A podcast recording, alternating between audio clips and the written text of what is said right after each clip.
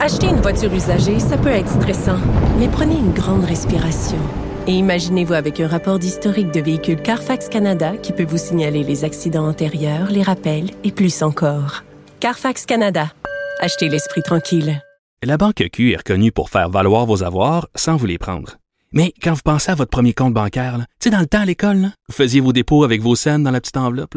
Hmm, C'était bien beau. Mais avec le temps, ce vieux compte-là vous a coûté des milliers de dollars en frais, puis vous ne faites pas une scène d'intérêt.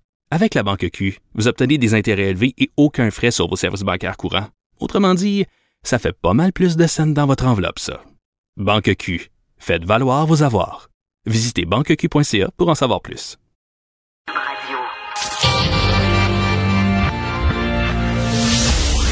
Du Trisac. Il n'a peur de rien, sauf peut-être des qu'on orange. Bon, on parle beaucoup du système de santé ces temps-ci. Les urgences débordent des fonctionnaires qui ont droit à des soins de, san- de santé privés, mais payés par les contribuables. Le temps supplémentaire obligatoire aux infirmières. Mais ce matin, dans le Devoir, il y a une lettre ouverte vraiment intéressante euh, parce que là, il faut aussi euh, trouver une façon euh, de vivre dans la dignité, mais de mourir dans la dignité. C'était une promesse qu'on s'était fait collectivement. Pas sûr qu'on y arrive. On a avec nous Dr Geneviève Dechaine, qui est médecin de l'équipe palliative à domicile euh, de Verdun. Madame Dr Dechaine, bonjour. Bonjour, Monsieur Dutrisac. Merci d'être avec nous. Euh, D'abord, qu'est-ce qui vous a qu'est-ce qui vous a lancé là? Je, je, je pense que c'est le sort qu'on a réservé, la fin de vie d'André Simard, là, qui vous a allumé à écrire cette lettre ouverte. Vous avez tout à fait raison. Ce qui est arrivé est terrible et en fait, c'est commun. On en entend parler rarement dans les médias, mais nous, sur le terrain, c'est tout le temps. J'ai des appels presque chaque semaine, surtout à domicile, de gens en fin de vie qui ont besoin d'un suivi médical expert en soins palliatifs, avec une garde 24 heures, parce qu'on n'est pas malade juste de 8 à 4, hein, Ouais. en fin de vie, et qui n'ont pas ça. Et ce qui me désole, c'est qu'on est plusieurs à avoir travaillé avec le ministère et on a obtenu en 2017 la promesse signée avec avocat que des équipes médicales allaient être implantées dans tous les services de soins à domicile des CLSC. Pourquoi dans les CLSC? Ben, c'est parce que tout le monde est là. Les Mm. infirmières Mm. sont là. Les travailleurs sociaux sont là. Il manque juste les docteurs. Et ça fait 35 ans qu'il manque juste les docteurs. Et que les preuves sont faites que lorsqu'on met des équipes médicales palliatives, 24 heures en CLSC, ça coûte deux fois moins cher. Il y a 65% moins d'hospitalisation et les gens souffrent moins. Euh, vous me renversez, là, docteur Dechaine. Vous avez écrit ces milieux se battent avec les fonctionnaires Québec pour avoir le droit de recruter des professionnels requis. Qu'est-ce que vous voulez dire au juste là, se battre avec des fonctionnaires Québec? Qu'est-ce que ça veut dire?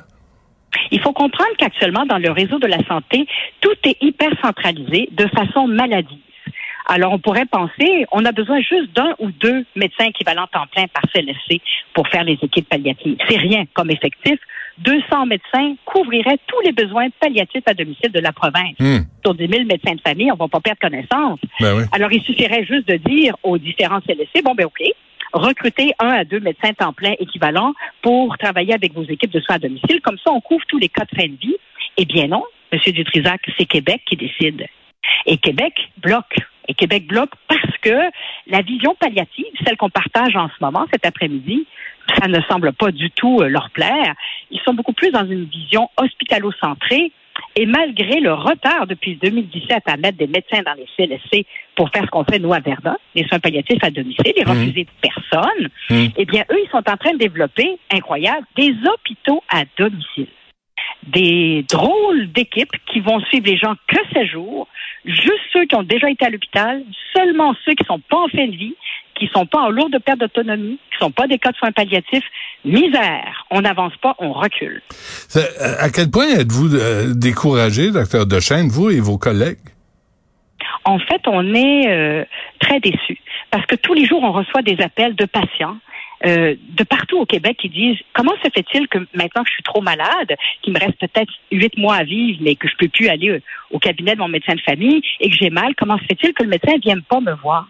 Pourquoi j'aurais ce service-là en Ontario, en Colombie-Britannique, en France, partout en Europe, et pourquoi j'ai pas ça au Québec? Alors nous, ce qu'on a, c'est une profonde tristesse parce qu'on est témoin, M. Dutrisac, de souffrances terribles. Ouais. Et qu'est-ce que vous faites? Quand vous êtes très souffrant? Qu'il n'y a pas de docteur qui s'occupe de vous à domicile, surtout pas 24 heures, parce que le ministère bloque les postes. ben, vous allez aux urgences. Encore, encore. Euh, vous avez écrit, euh, docteur Dechaine, à peine 10% des patients en fin de vie à domicile au Québec ont accès à des équipes de médecins experts en soins palliatifs, parce que c'est pas n'importe qui qui peut euh, offrir ces soins-là. Non. Écoutez, moi, ça fait 40 ans que je suis médecin de famille. Je fais du bureau, je fais plein d'activités en médecine de famille, mais c'est la plus complexe. Et quand on me dit, oh, il n'y a pas besoin de médecin, une infirmière peut remplacer un médecin pour faire des soins palliatifs, ah, pas du tout. Je suis absolument pas d'accord.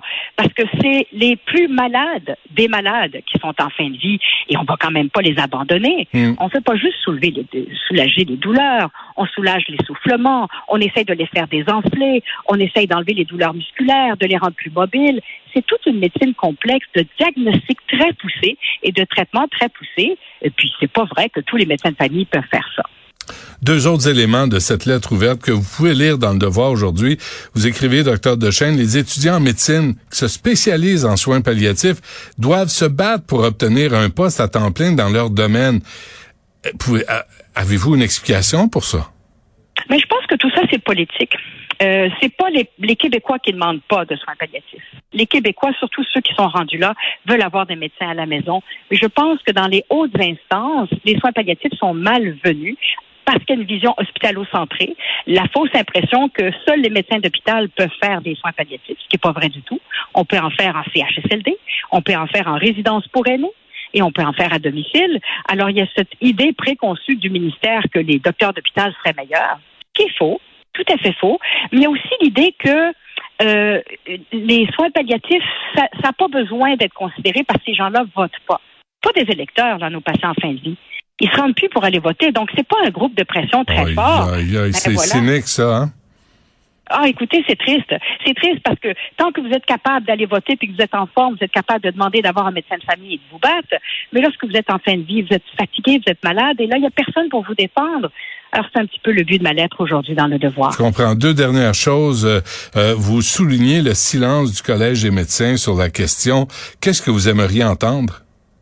Autant d'efforts à défendre les soins palliatifs à domicile, entre autres, mais surtout parce que la pénurie est plus sévère au point de vue médical, que l'aide médicale à mourir.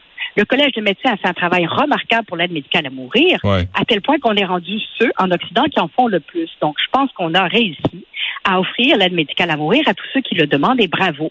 Mais écoutez, les 95% des Québécois qui choisissent de mourir naturellement, entre guillemets, hmm. euh, ces gens-là ont-ils le droit d'être soulagés? Moi, je crois que oui. Ouais. Je vous, euh, je vous nomme euh, conseillère de Christian Dubé. Vous lui dites quoi? Christian Dubé est d'accord. Je lui ai parlé à deux reprises. Notre équipe lui a parlé. Et encore, il n'y a pas longtemps, il annonçait que pour lui, l'implantation des SIAD, c'est comme ça qu'on les appelle, hein, les équipes médicales palliatives à domicile, était une priorité. Et le lendemain de l'annonce de M. Dubé dans les médias, on s'est fait dire par les gens du ministère que non, c'était pas une priorité pour des raisons politiques, qu'on allait plutôt procéder à l'ouverture d'équipes d'hospitalisation à domicile, alors que je vais vous dire, M. Dutrisac, les SIAD font ce travail-là aussi. 95% euh, des médecins ont fait des soins palliatifs, mais 5% ont fait les urgences. Donc, on n'a pas besoin d'ouvrir des hôpitaux à domicile. C'est ça qu'on fait, nous. Euh, là, vous êtes en train de me dire, docteur Dechaine, c'est pas Christian Dubé qui mène? Non, euh, c'est pas Christian Dubé, selon ce qu'il nous a dit, qui a décidé de mettre de côté les SIAD, comme on le fait d'ailleurs depuis 2018. Hein. Alors, c'est qui? C'est Dominique Savoie?